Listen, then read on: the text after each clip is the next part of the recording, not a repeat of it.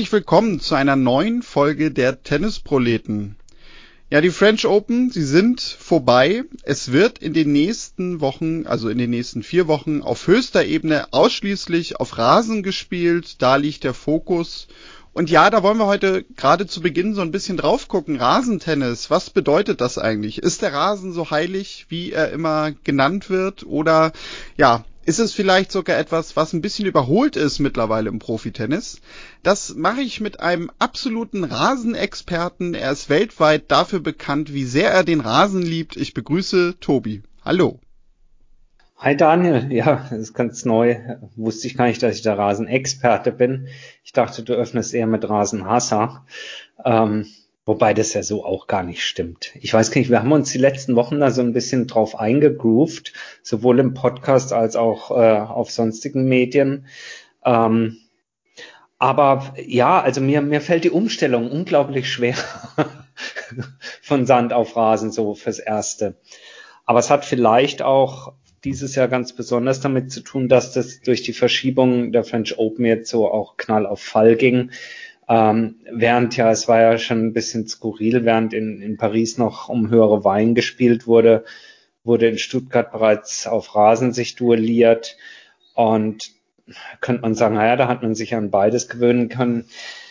Ja, es ist halt, es ist halt ein anderes Tennis erstmal. Aber ähm, sag, sag du mir doch zuerst mal, was findest du gut an Rasentennis? Und dann kann ich ja gucken, ob ich dir recht gebe. ja, genau. Also man muss dazu sagen, wir haben auch, ähm, ich glaube, bei Instagram ähm, in erster Linie auch mal so gefragt, ähm, ja, wie steht ihr eigentlich äh, zum Rasentennis? Mögt ihr das? Mögt ihr es nicht? Da haben einige geschrieben, ja, die Ballwechsel sind kürzer, dadurch finde ich die Matches eher langweilig. Einige haben auch geschrieben, ähm, ich finde es einfach immer nur beneidenswert, dass die Profis dieses Privileg haben, auf Rasen zu spielen, weil einige auch schrieben, das würden sie halt gerne mal machen. Ähm, am besten fand ich, äh, glaube ich, den Kommentar irgendwie Rasentennis ist wie in die Oper zu gehen, kann wunderschön sein, aber halt auch mega langweilig. Ähm, den Vergleich fand ich ja besonders. Ähm, dann schrieb auch jemand, also Stuttgart jetzt gerade parallel zu den French Open, ja, war jetzt nicht so seins, sehr eintönig gewirkt. Diese Woche scheint es aber ein bisschen besser zu sein. Vielleicht, was, was du sagtest, ne, diese Umstellung. Ähm, dann schrieb auch jemand, es ist einfach nur angenehm einschläfernd. Ähm, andere schrieben, es gibt nichts über Sandplatztennis, da kommt es eh nie ran. Dann äh, schrieb äh, unser, ja, äh, man kann ja sagen, äh, lieber Freund der Sendung, Yannick Born, ähm, was er halt besonders findet, ist, dass das Spiel ein bisschen anders wird. Also es gibt endlich mal auch Netzangriffe. Ähm, der Slice bekommt eine neue Bedeutung, weil der Untergrund ähm, halt anders ist. Und ähm, ja, dann hat uns der, der Rochus Club Düsseldorf noch geschrieben, ähm, der nämlich sagte, ähm, alleine wegen der Erdbeeren ist äh, Rasentennis äh, schon wert. Man solle jedoch bitte kein Pimps in Wimbledon trinken. Den, Tipps, den Tipp gab's auch noch. Ähm, ja. Warum wohl? Weil der da nicht schmeckt oder soll man generell kein Pimps trinken? Das haben die nicht gesagt, oder? Ich, ich denke mal, es geht um den Geschmack vermute ja, ich. Okay. Ähm, ja, aber. Äh, du merkst es, also ich habe jetzt äh, so ein bisschen quasi deine Frage beiseite geschoben und habe erstmal das genannt, was äh, ja quasi unsere Hörerinnen und Hörer uns geschrieben haben. Ähm, ein gewisser Sitzplatz Tubi schrieb auch noch, wer Aufschlagspiele in 48 Sekunden cool findet, schaut euch stundenlang beim Audi Lukas auf den Rummelplatz zu. ähm, ja, äh, lassen wir mal so stehen, wer auch immer dieser Sitzplatz Tobi ist. Ähm, aber ja, was mag ich an Rasentennis sehr? Also, ich weiß nicht, ob du es schon mal mitbekommen hast in den zwei Jahren, in denen wir uns jetzt wöchentlich treffen, aber ich bin ja ein großer Freund natürlich derjenigen, die ja ähm, einen sehr dominierenden Aufschlag haben. Der kommt auf Rasen, auch wenn ja sogar von den Profis auch gesagt wird, auch der Rasenuntergrund hat sich verändert, äh, doch natürlich immer noch sehr, sehr extrem zur Geltung und äh, ein guter Aufschlag hat auf Rasen immer noch einen Vorteil. Dadurch fand ich Rasen natürlich immer sehr ansprechend. Ich mag dadurch ja auch gerade dieses etwas schnellere, verkürzte Spiel nochmal. Ähm, ich muss aber auch sagen, also ob ich das jetzt 52 äh, Wochen im Jahr haben möchte, wahrscheinlich nicht weil ich glaube, da liegt auch immer so ein bisschen die Besonderheit, äh, ja, einfach dieser Rasensaison, dass sie halt so kurz prägnant ist, du fünf Wochen mittlerweile hast, ähm, oder halt mit Newport nach Wimbledon nochmal so eine sechste Woche, wo du in den USA ein Rasenturnier hast. Und für mich auch ein Punkt, sogar unabhängig vom Spiel, ist einfach wirklich dieses Gefühl dabei. Also wenn du vor Ort bist, zum Beispiel in Halle oder jetzt auch in Berlin, Bad Homburg oder auch in Stuttgart, ähm, das Spiel klingt komplett anders durch diesen Rasen.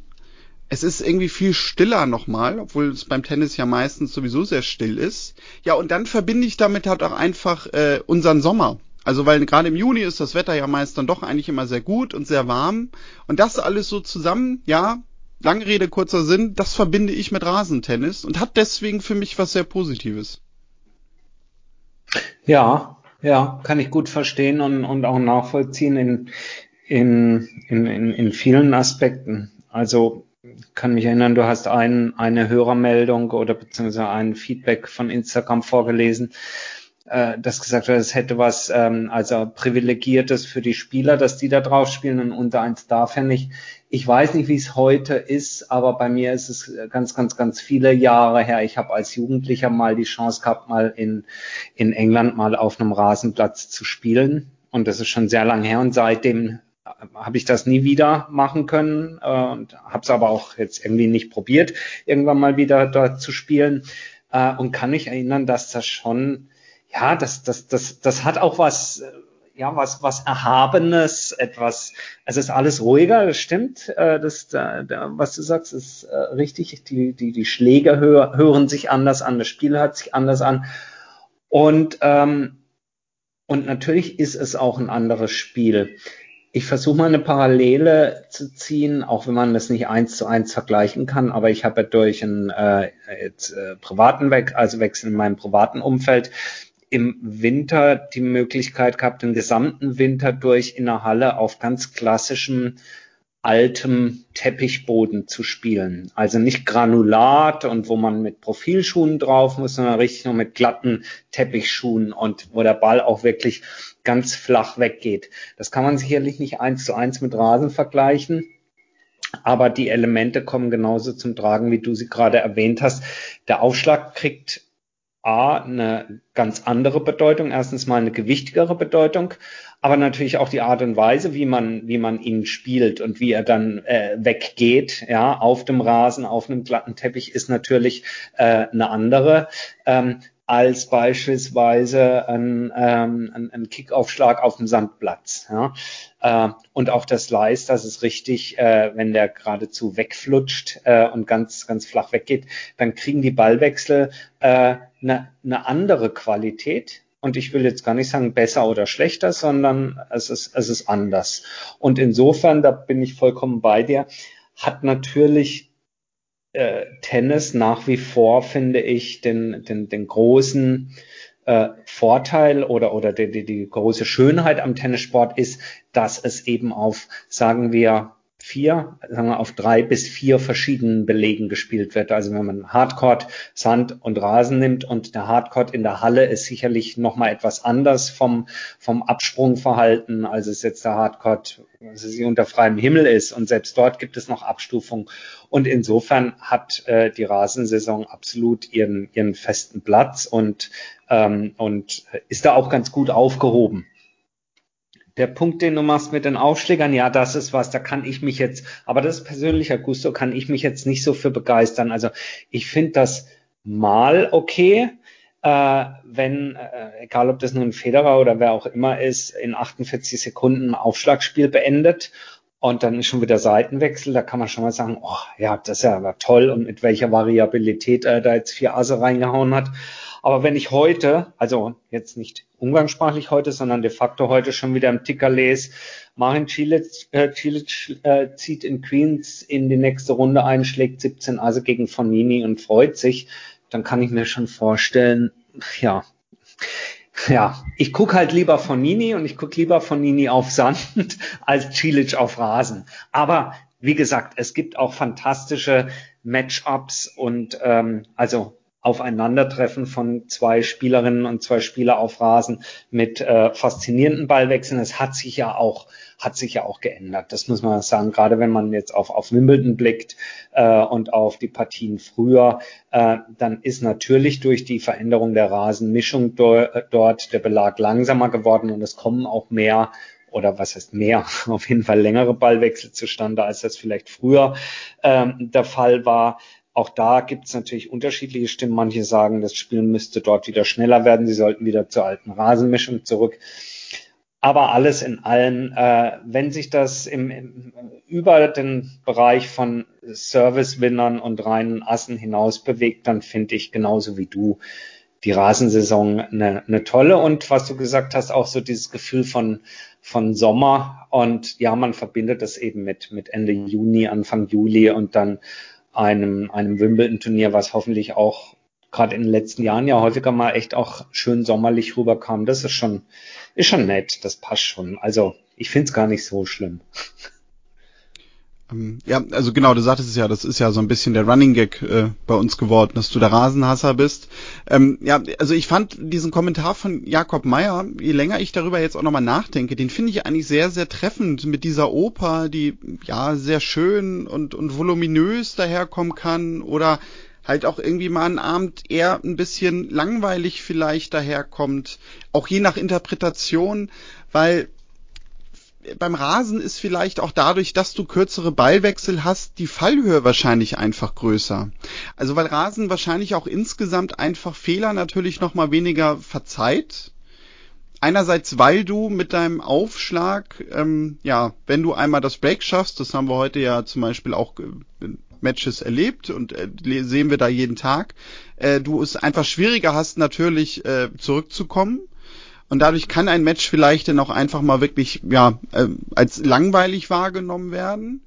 Ähm, du kannst es aber natürlich auch haben, dass äh, gerade äh, mit den Sachen, die auch unsere Hörerinnen und Hörer hier kommentiert haben, wie eben mit dem Netzspiel, mit dem Aufschlag, wenn da zwei Spieler sind, die an dem Tag äh, ja einfach einen guten Tag haben in diesen Belangen, dass das halt wirklich natürlich sehr elegant einerseits, sehr lebhaft, aber gleichzeitig dann auch nicht nur zeitlich, sondern auch in der eigenen Wahrnehmung sehr kurzweilig rüberkommt.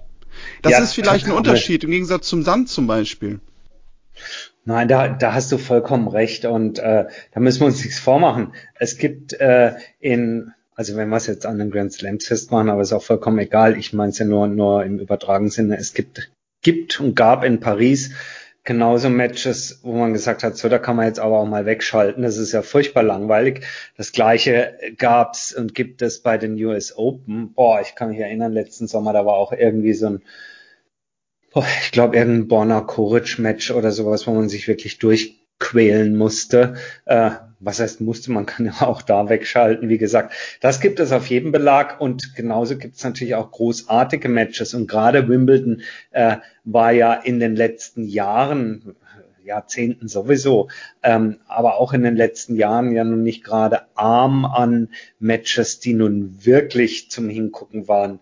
Es tut mir leid, wenn man auch da immer wieder auf die, auf die drei Großen äh, äh, zu sprechen kommen muss. Sie können ja nichts dafür, dass sie so gut sind, aber ich kann mich erinnern, 2018 äh, doch, ja, es war 2018 das Match, äh, Fünfsatz-Match zwischen Nadal und Del Potro, was grandioses Match war.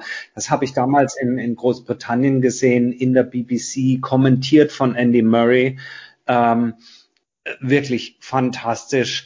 Ähm, äh, wir haben natürlich die, die ähm, äh, sowieso die, die grandiosen Wimbledon-Finale äh, Ende der 2000er mit dem 2008er Finale, wo ja immer noch viele sagen zwischen Roger und Rafa, das war das beste Match ever. Wir haben das äh, letztmalige Wimbledon-Finale letztes Jahr, ausgef äh, letztes Jahr ist ja ausgefallen, also 2019er zwischen Djokovic und, und Federer.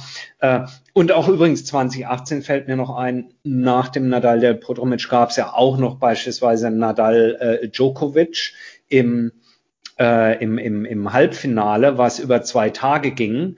Äh, ins Damenfinale am nächsten Tag noch rein, weil die so lange gespielt haben. Stimmt. Auch das grandioses Match da. Das war sozusagen Warm-up äh, am nächsten Tag, äh, bevor dann Angie Kerber ähm, ihren Wimbledon-Titel errang. Also es gibt tolle Matches, äh, überhaupt keine Frage, und die gibt es auf allen Belegen. Es gibt äh, welche zum Abgewöhnen, auch die gibt es auf allen Belegen. Und ein letzter Punkt noch von meiner Seite, beziehungsweise äh, eigentlich gar kein Punkt von meiner Seite, sondern wo ich dir recht gebe, ist, ähm, das Flair, wir haben schon angesprochen, dass, dass die Tonalität, die Lautstärke, wie auch immer eine andere ist. Aber auch wenn man so die Fernsehübertragungen so aus Queens oder Birmingham oder sowas sieht, das hat halt alles noch so eine, so eine andere Gediegenheit manchmal. Hm. Äh, und, äh, und insofern, ja, sorgt es natürlich, äh, finde ich, für eine, ja, für, für, für so eine für ein ganz buntes Turniergeschehen im gesamten Tenniszirkus, äh, eben die manchmal etwas artificial, künstlich rüberkommenden Hartplatzturniere, je nachdem, wo sie stattfinden, dann das äh, gut, äh, gut abgehangene alte äh, Sandplatz-Clubleben von Monte Carlo über Rom bis, bis nach Paris, dann das äh, bisschen Upper Class äh, äh, britische äh, Tennis und dann geht's rüber zur großen Show, äh, manchmal auch ein bisschen nüchtern, so Cincinnati und so, äh, Montreal, äh, Toronto, Kanada und dann natürlich der, der riesengroße Knall eben dann zu den US Open. Also insofern der, der grüne, grüne Belag tut da, tut da sein ganz Gutes dazu für eine, für eine bunte Tennissaison. Also ich bin gar kein so ein Hater.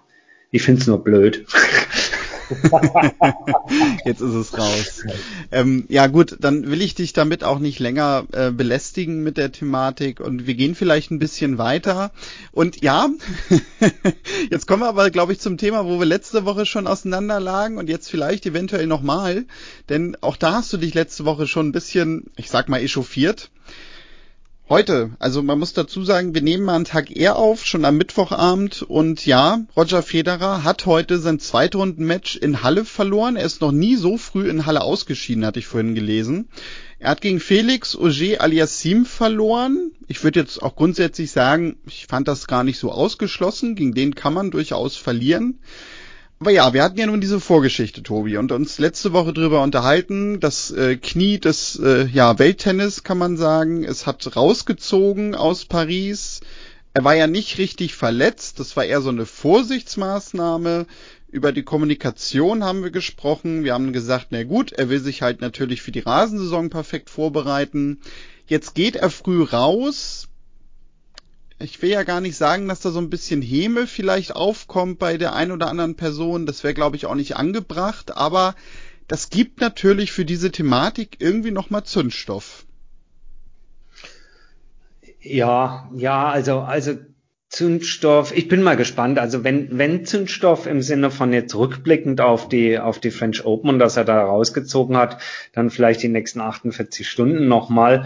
Und dann denke ich, wird sich das Thema, wenn überhaupt, ja, wird sich das Thema mit Roland Garros und dass er da rausgegangen ist, als solches erledigt haben. Aber was es natürlich schon äh, zumindest mal an Gesprächsstoff äh, geben wird und wofür es eben sorgt, ist eben die Frage bei so jemandem wie Roger Federer, ob er ja ähm, ob er es nochmal kann. Und mit nochmal kann, äh, wissen wir, ist ja nichts, nichts Geringeres gemeint, als zumindest mal Richtung Halbfinale, Finale in Wimbledon fortzustoßen.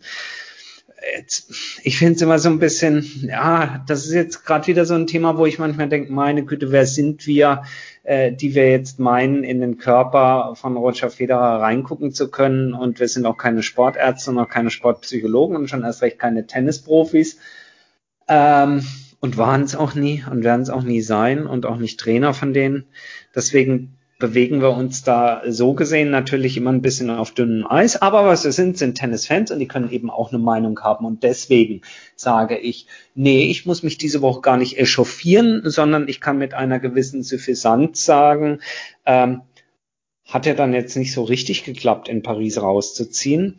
Äh, andersrum, und ich will da gar nicht spöttisch sein, würde ich eher sagen, dass ich mit meiner geiles Eigenlob übrigens gerade, ja, aber dass ich mit meiner Einschätzung äh, von vor, wann waren das, vor drei Wochen oder sowas war das, als wir drüber sprachen, äh, denke ich nach wie vor richtig liege, ähm, dass es vielleicht sinnvoller gewesen wäre, ähm, sich direkt auf Rasen vorzubereiten und eben nicht äh, noch den Umweg über Sandplatzturniere zu gehen und damit auch erst gar nicht dieses Fass da in Paris aufzumachen.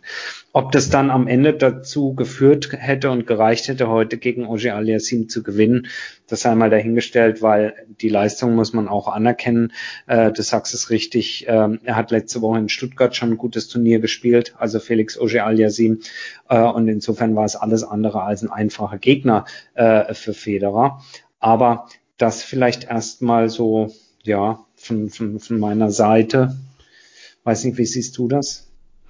Also ich habe auch an deine Aussage sogar heute nochmal denken müssen, nachdem er raus ist, dass ich so dachte, na, hätte er vielleicht doch lieber Stuttgart spielen sollen. Klar, ne, das ist so einfach dahergesagt, aber weil er jetzt ja vielleicht schon so ein bisschen, weil er sagt ja auch gut, ihm geht's in Paris auch darum, irgendwie Matchpraxis zu sammeln, die fehlt ihm jetzt natürlich auf Rasen, vielleicht auch einfach extrem weil er insgesamt wenig gespielt hat. Zwei Rasenmatches nur vor Wimbledon, das kennt er ja so gar nicht. Ähm, ich kann mir nicht vorstellen, dass er nächste Woche irgendwo nochmal mit einer Wildcard aufschlägt, das glaube ich nicht. Vielleicht sogar eher, dass er dann nochmal so ein Exhibition spielt wie The Boodles oder so, um sich da ein bisschen Spielpraxis äh, zu holen, also dann schon direkt in London. Aber einen anderen Gedanken, den ich hatte, ähm, weil das war auch natürlich etwas, was ja von Federer ja gar nicht so oft zu sehen war, nämlich, dass er im dritten Satz wirklich kaputt wirkte. Also der Satz ging los, er kassierte einen Break und man hatte eigentlich ab da auch sofort nicht mehr den Eindruck beziehungsweise den Glauben daran, dass sich das hier nochmal dreht, zumindest wenn Auger Aliassim sich jetzt nicht komplett blöd anstellt. Und das muss man auch dazu sagen, er hat im dritten Satz echt exzellent serviert. Also er hat Federer auch gar nicht mehr von sich aus die Möglichkeit gegeben. Aber so dieses Gefühl kam halt auch nicht auf, was man natürlich sonst eigentlich kennt, wenn jemand wie Federer irgendwie im Rückstand ist, so, ja, das dreht er irgendwie noch wirklich einfach dadurch, dass er müde wirkte oder halt angeschlagen. Und da habe ich dann auch noch mal halt an letzte Woche gedacht in Paris, wo ich mir so dachte, na ja, vielleicht ist das aber auch umgekehrt doch noch mal ein Beweis dafür, dass er vielleicht einfach wirklich nicht fit ist und ja, er halt dann vielleicht sogar auch an dem Abend schon das Richtige gespürt hat, nämlich ich muss hier rausziehen, ich kann nicht weiterspielen, weil sonst gefährde ich halt Wimbledon vielleicht auch komplett.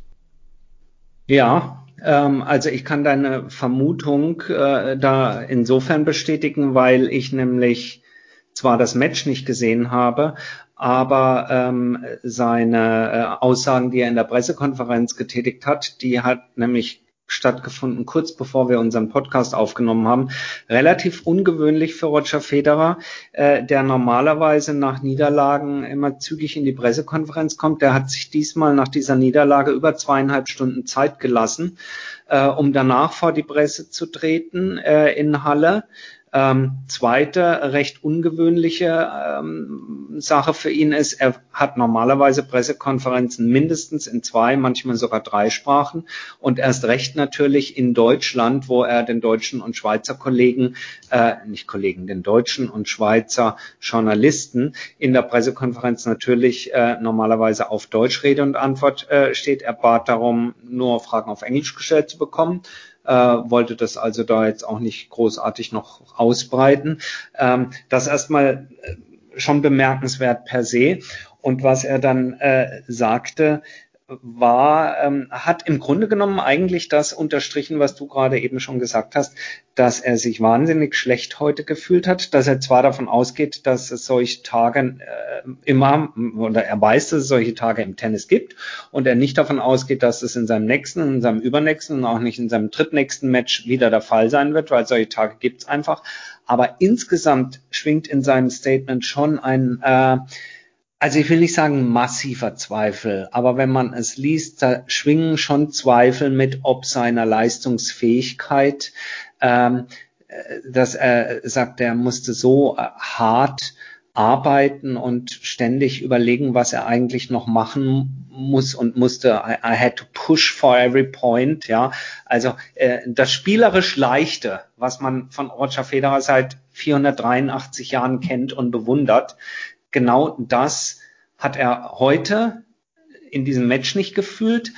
Und in seiner Aussage hebt er es aber eher fast schon auf ein etwas allgemeineres Niveau, also nicht nur in diesem Match, sondern das ja, da schwingt so ein bisschen mit, hey, ich bin jetzt einfach auch äh, alt oder älter und vor allen Dingen nach dieser Reha mit, ähm, mit ähm, äh, eben zwei Knieoperationen merke ich, wie, wie hart ich dafür arbeiten muss, um hier noch die Oberhand zu behalten. Und das ist schon ein sehr, sehr skeptischer, ähm, möchte nicht sagen pessimistischer, aber schon sehr skeptischer Roger Federer, was ich so von ihm in der ähm, auf der einen Seite Deutlichkeit, dann aber auch irgendwo Einsilbigkeit äh, so eigentlich noch nie gelesen, Querstrich gehört habe. Und insofern darf man gespannt sein.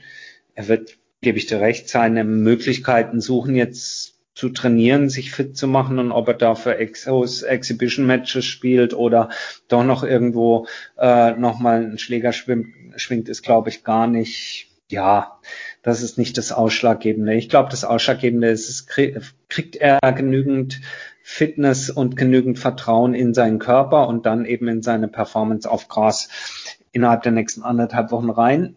Ich wage mal die Prognose, das wird schwer.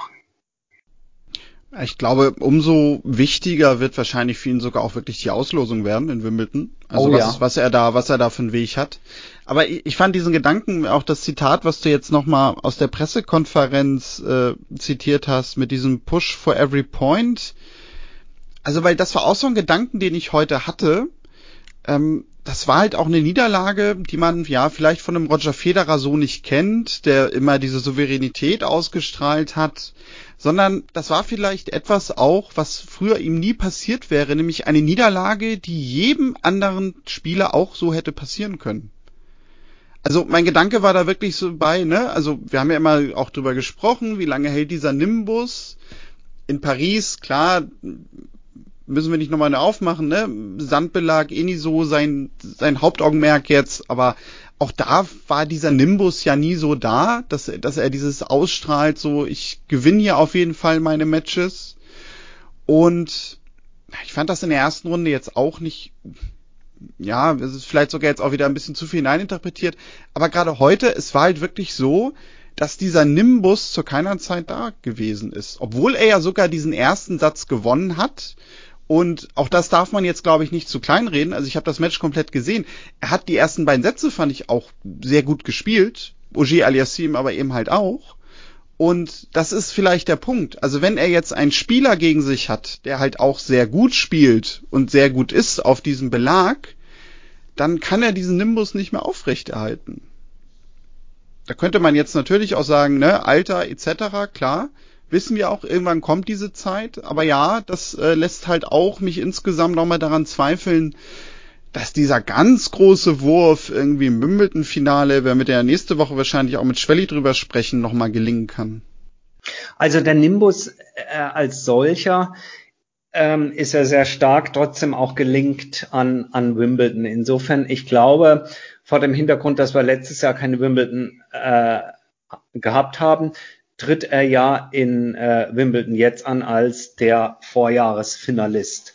Und äh, insofern, der wird nicht äh, komplett weg, sowieso nicht sein, äh, sondern da hängt es dann schon auch ein bisschen von ab, auf welchen Spieler er trifft. Wenn er ähm, mhm. jetzt in der ersten und zweiten Runde, sag ich mal, zweimal gegen Qualifikanten kommt oder sowas, äh, dann wird das A sportlich äh, schon jetzt keine Hera äh, große Herausforderung für ihn sein. Ich glaube, so viel kann man schon mal sagen.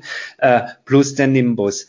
Aber wenn er, wenn er natürlich in späteren Runden äh, dann auf gesetzte Spieler trifft und bis dahin eine gewisse Blöße eben doch gezeigt hat, auch in den, in den Erstrunden-Matches, dann kann das schon gefährlicher werden, dass man sagt, naja, klar, das ist jetzt Roger, gegen den ich spiele, aber der hat ja in Halle immerhin auch gerade mal nur die zweite Runde erreicht. In den ersten Runden hier hat er sich auch schwer getan. Da muss ich nicht mehr so Angst haben wie früher, wenn ich auf den getroffen bin in Genau. Ja, genau, das, das meine ich. Ja. Ähm, das, das kann schon passieren. Das ist ja, das sehen wir. Oh, müssen wir aufpassen.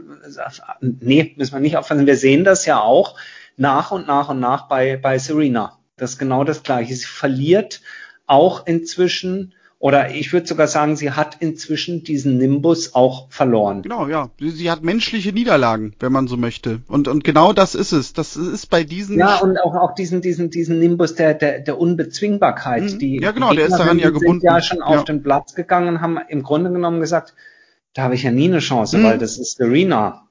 So, ja, und das meinte das ich, genau. Ist, ähm, ich würde sagen, Serena Williams, ähnlich in Wimbledon hat sie den noch, weil jeder auch immer sagt, da ist sie, wenn sie nochmal für einen Titel gut ist, ist sie dort gut. Aber auf, auf Sand hat sie den schon lange nicht mehr, meines Erachtens. Und auch bei den beiden anderen Hartplatzturnieren äh, ist dieses, dieses Ding der Unbesiegbarkeit, also die Gegnerinnen werden nach wie vor Respekt vor ihr haben, überhaupt keine Frage. Ja. Aber eben, genau, der Nimbus der Unbesiegbarkeit, das ist hier mein, mein Wohnzimmer, das ist mein, mein Heimatuntergrund, äh, auf dem ich äh, spiele und bestens performe, der bröckelt. Ja, genau, also das, das war quasi nochmal das auf den Punkt gebracht, was ich gerade versucht habe, über fast 20 Minuten auf den Punkt zu bringen. Genau. Ähm, ja, und gehen wir, also belassen wir es vielleicht auch dabei, weil ich glaube, wir werden nächste Woche definitiv nochmal darüber sprechen mit Schwelli. Ich habe es gerade ja gesagt, weil dann werden wir ja schon wieder auf Wimbledon vorausblicken und ja, äh, sonst werden wir uns wahrscheinlich in noch größeren Interpretationen jetzt verlieren, wenn wir das ausweiten. Von daher belassen wir das diese Woche mal mit genug Interpretationen. Und kommen wir noch äh, zu den Damen. Und da habe ich ja. Halt, ganz kurz noch, ganz kurz noch, sorry, ähm, weil äh, Wimbledon vielleicht noch ein Abbinder.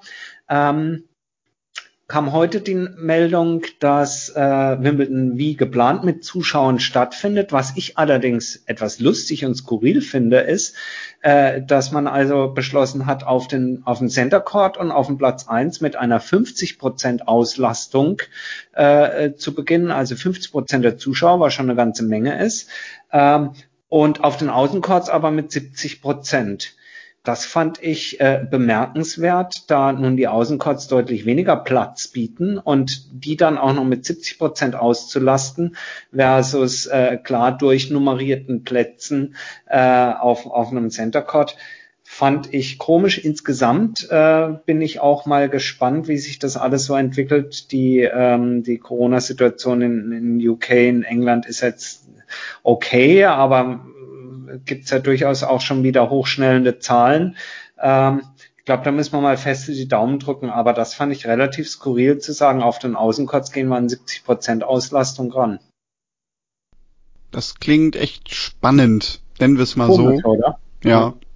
Aber wir beobachten es mal, aber wollte ich gerade noch zu Wimbledon noch, noch äh, gesagt haben. Also Wimbledon wird mit Zuschauern stattfinden, sehr schön genießen wir ja in, in, haben wir in Paris genossen. Manche genießen es jetzt bei der Europameisterschaft im Fußball, dass Zuschauer wieder da sind. Wimbledon dieses Jahr auch mit Zuschauern. 50 Prozent auf den beiden großen Courts, 70 draußen.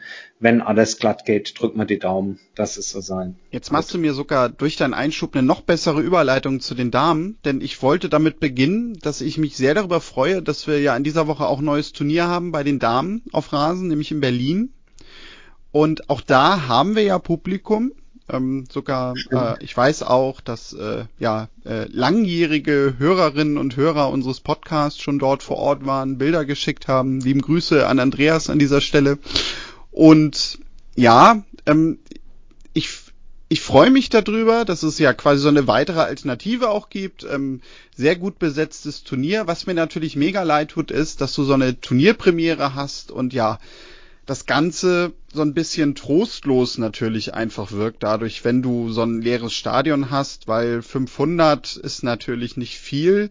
Ich finde aber wirklich, die machen das Beste da draus und ich muss jetzt auch gestehen, ich habe jetzt, also es liegt nicht mein Hauptaugenmerk auf diesem Turnier in dieser Woche. Das ist wirklich schon eher Halle und Queens, so natürlich Halle aus sowieso eigener Verbundenheit.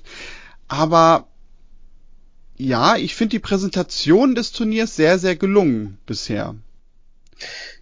Ja, und man darf nicht vergessen, dass sie ähm, durch viele unglückliche Umstände, äh, was da angeht, Verletzungen etc., ähm, ja massiv gebeutelt worden sind an, an Absagen. Die hatten ja ein absolutes Topfeld ähm, dort ähm, am, am Start mit Ashley Barty, mit Naomi Osaka, äh, mit Petra Kvitova.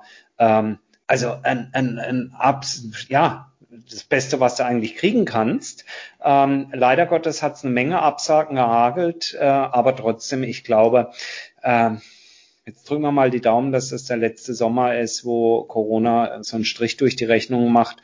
Und dann, glaube ich, hat das Turnier ähm, eine, eine irre Zukunft durch die Kooperation mit Wimbledon zusammen. Also Kooperation mit Wimbledon heißt, sie bekommen von dort Unterstützung, nicht nur was den Anlagenbau, den Rasenbau angeht, sondern auch was Vermarktung etc. angeht, wird dort schon eng kooperiert. Äh, kooperiert. Ähm, und damit ist, hat das Turnier natürlich auch eine Zukunft und eine Zugkraft auch äh, ja in den Folgejahren ähm, gute Spielerinnen an, an, an, an Bord zu bekommen. Und insofern glaube ich, ja, Juni 2022 könnte man sich mal als Berlin als Städtereise in den Kalender schreiben. Das könnte durchaus interessant werden. Selbst die Rasenskeptiker sehen das so. Okay. Ja, genauso wie Bad Homburg. Da tritt immerhin Simona Halep an. Ja. Äh, auch da kann man hinfahren.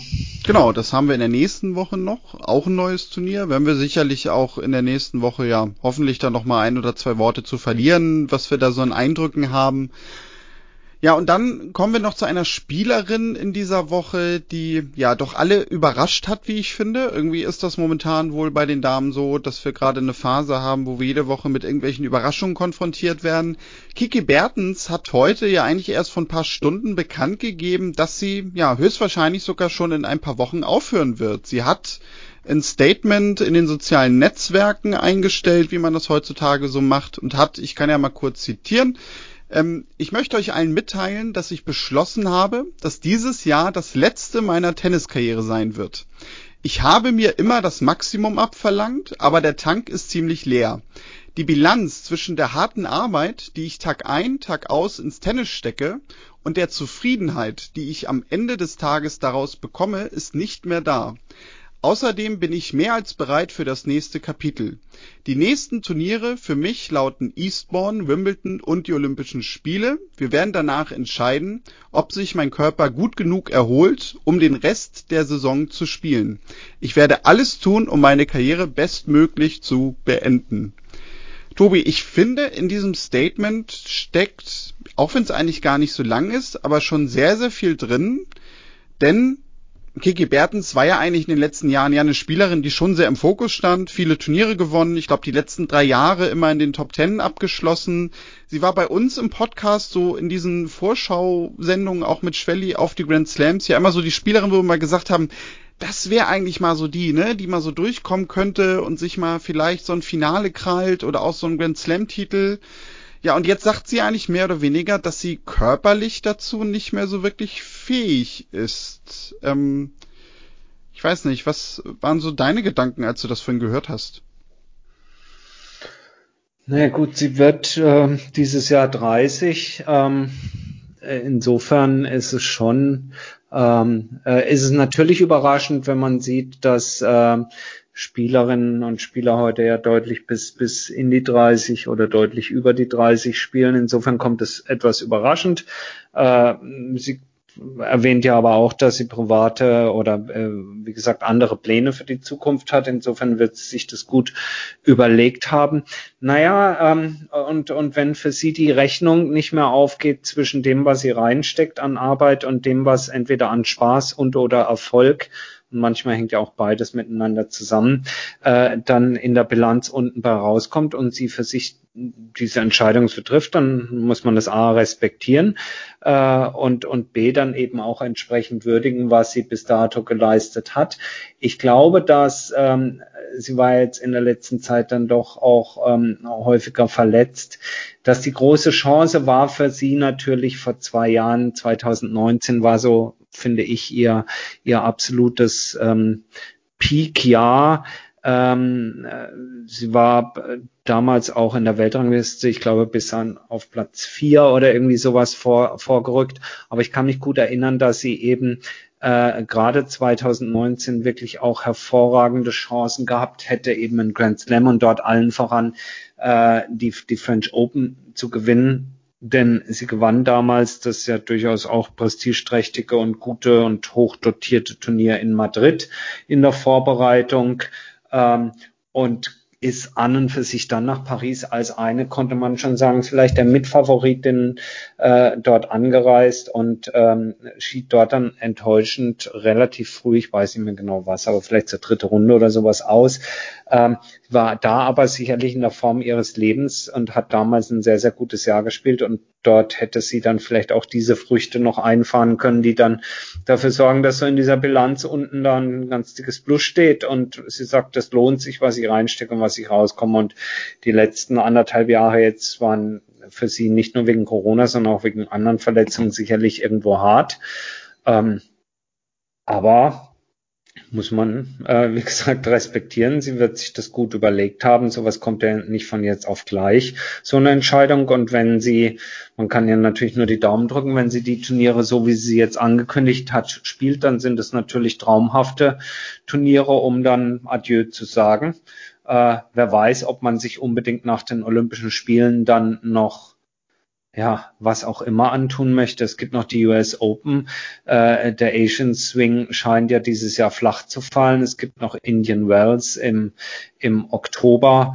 Ob jemand, der sowieso sagt, ich höre dann jetzt auf, nochmal extra den, den Turn dann nach, nach USA noch mitnimmt, können wir mal abwarten. Aber man sollte ihr natürlich die Daumen drücken, dass sie jetzt nochmal drei auf jeden Fall drei schöne Turniere spielt und äh, aber überraschend war es ohne Zweifel, keine Frage.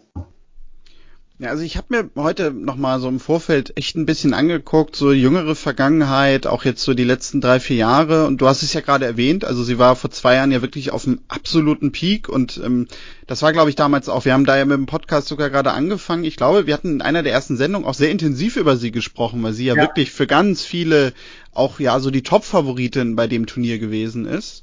Und zuletzt ja, sie ist in der Weltrangliste auf 20 in Anführungszeichen zurückgefallen. Viele würden das unterschreiben, da mal zu stehen. Aber sie hat natürlich auch jetzt seit ja Restart nach Pandemie in Anführungszeichen auch echt nicht mehr Ergebnisse einfahren können. Ne? Also ja. sehr häufig in erster Runde raus, auch gegen Spielerinnen, die ja weiter hinten in der Weltrangliste stehen, auch Qualifikantinnen oft waren. Sie hat halt letztes Jahr bei den French Open im Oktober nochmal das Achtelfinale erreicht, aber das war's dann nämlich im Grunde auch schon. Sonst halt oft raus, erste, zweite Runde. Und ja, dabei hatte sie sogar Anfang letzten Jahres noch in St. Petersburg gewonnen. Also wahrscheinlich war es wirklich irgendwie so die Phase dieser Zeit, ähm, ja, wo das vielleicht auch körperlich bei ihr dann nicht mehr ging. Und ich habe mir dann auch wirklich so gedacht, heute, vielleicht ist das sogar auch ein sehr, sehr intelligenter Zeitpunkt zu sagen, ich mache Schluss weil natürlich niemand eigentlich jetzt über sie gesprochen hat, so nach dem Motto, ach guck mal, ne, die verliert ja in letzter Zeit immer nur ein bisschen überspitzt gesagt und die rutscht irgendwie ab in der Weltrangliste. Und sie hat sich dann vielleicht auch überlegt, ne, was sie sagte mit diesem Reinstecken und rausbekommen. Ich bin körperlich nicht mehr auf dem Niveau, das werde ich vielleicht auch nicht mehr sein. Wir wissen ja nicht, was sie so an Verletzungen alles mit sich schleppt aktuell. Und natürlich dann auch mit dieser ganzen Entwicklung gerade im Damentennis, was wir auch, glaube ich, vor zwei, drei Wochen mal besprochen hatten, dieses also jetzt scheint sich so wieder rauszukristallisieren. Du hast mit Ashley Barty, mit Naomi Osaka noch Spielerinnen, die ja wahrscheinlich doch in den nächsten Jahren das sportlich dominieren können. Dann kommen natürlich auch immer ständig junge Spielerinnen nach, die irgendwie haben es in den letzten Jahren ja auch erfahren, dann plötzlich äh, ja äh, eine Trophäe beim Grand Slam in der Hand haben. Und da hat sie sich wahrscheinlich einfach gedacht, gut, also auch prozentual gesehen ist meine Chance wahrscheinlich einfach nicht mehr so hoch. Und dieser Grand Slam-Titel ist ja mehr oder weniger das Einzige, was ihr noch gefehlt hat, wenn man so möchte. Und da dann zu sagen, komm, dann lass ich es vielleicht, eben auch, weil ich vom Kopf bereit bin, wie sie sagt, was anderes zu machen, finde ich sehr, sehr gut, dann so zu agieren. Ja, ohne, ohne Zweifel und ähm, wollte gerade nochmal nachgucken. Ich glaube, sie hat, äh, ich finde es jetzt aber auf die Schnelle nicht. Ich glaube, sie hat ja auch ein bisschen Geld verdient, also sie wird, glaube ich, ähm, ganz gut über die Runden kommen danach, oder? Ja, da können wir jetzt mal von ausgehen. Also ich glaube nicht, dass wir hier einen Spendenaufruf für sie starten müssen. Ähm, sie hat 11,5 Millionen US-Dollar an Preisgeld verdient in ihrer Karriere. Das haben wir mit unserem Podcast noch nicht ganz geschafft. Das haben wir noch nicht geschafft. Wenn ihr spenden möchtet, nein, wenn ihr uns ähm, einfach mal sagen wollt, was euch gefällt oder nicht gefällt, dann schreibt uns doch einfach mal an Info, ach, ich weiß es immer noch nicht. Kontakt, Kontakt tennisproleten.de. Tennisproleten.de. Ja, ihr könnt das natürlich auch auf Facebook, auf Twitter und auf Instagram unter Tennisproleten grundsätzlich machen und schreiben. Äh, wir freuen uns über jegliche ja, Anmerkungen, Wünsche, Kritik.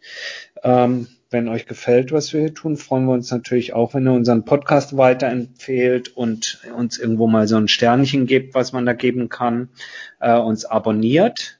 Und äh, ansonsten, Daniel, was gibt's sonst noch zu sagen? Nö, ich würde sagen, wir sind für diese Woche soweit durch. Ähm, ja, wir werden sicherlich nächste Woche, finde ich zumindest, auch nochmal über Alexander Zverev ein bisschen intensiver sprechen müssen, denn ähm, ich finde, der hat mir, ich habe es ja sogar vorher gesagt, vielleicht will ich auch deswegen drüber sprechen, bei den French Open sehr, sehr gut gefallen. Ähm, ich wurde ja so ein bisschen dafür kritisiert äh, in unserer Vorschau, wie ich das denn ja sehen könnte, aber sonst würde ich sagen, sind wir für diese Woche erstmal durch. Und ja, ich entlasse dich jetzt quasi in den Abend und du kannst noch ein bisschen Mailadressen üben. das mache ich. Bis nächste Woche. Tschüss. Und tschüss.